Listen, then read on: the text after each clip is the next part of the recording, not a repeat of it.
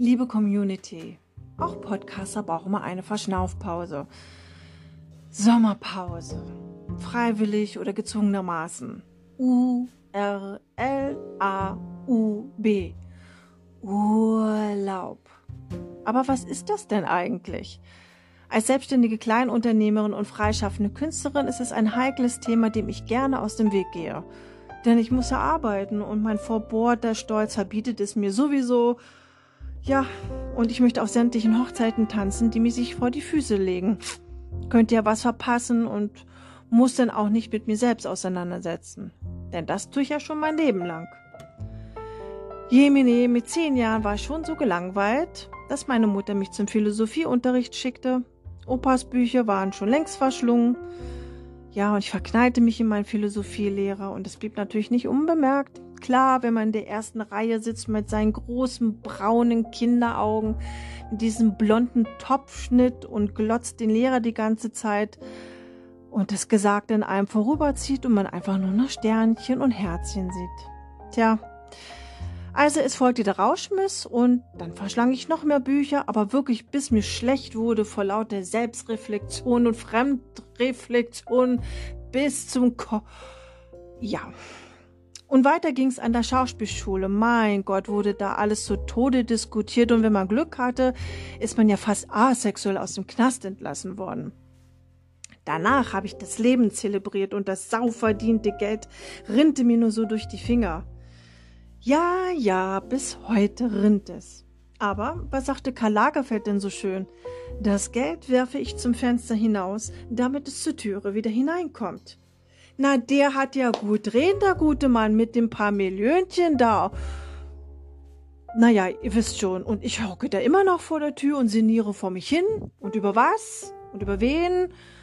Naja, aktuell das innere Kind in mir. Manche Coaches haben wirklich tolle Ansätze, nur das Leben und mein impulsives Verhalten sprechen eine total andere Sprache, sodass ich auch die Zwischentöne überhaupt nicht mehr wahrnehme. Und dann kommt der liebe Gott und sagt, mm, Schluss mit lustig Mädchen. Räum mal deinen Vorgarten auf und komm mal runter. Ah ja, und wie bezahlte meine Schulden, du Klugscheißer? Komm du doch mal von deiner Wolke Nummer 7 runter und setz dich mal in meinem Gartenstuhl. Vielleicht gefällt es dir ja und wir beide könnten vielleicht mal beim Aperol Spritz und beim Bierchen und ein Halloumi dann mal über meine Finanzen reden. Und wenn du keinen Bock hast, na dann schick mir doch einfach eine Online-Überweisung. WLAN-Anschluss müsstest du da oben eigentlich haben, denn die Satellitenschlüsseln, naja, die stapeln sich ja wirklich da oben. Dürfte gar kein Problem sein. Aber tu mir bitte eingefallen, bitte keine Bitcoins. Bares ist Wahres. Da bin ich einfach altmodisch. Also, meine Lieben, genießt den Sommer, haut drin, nimmt, was ihr kriegen könnt. Ihr wisst nicht, was noch auf uns zukommt. Und ich finde, nach zwei Jahren Pandemie haben uns das alle irgendwie verdient. Und äh, wenn ihr gerade Corona habt, gute, gute Besserung.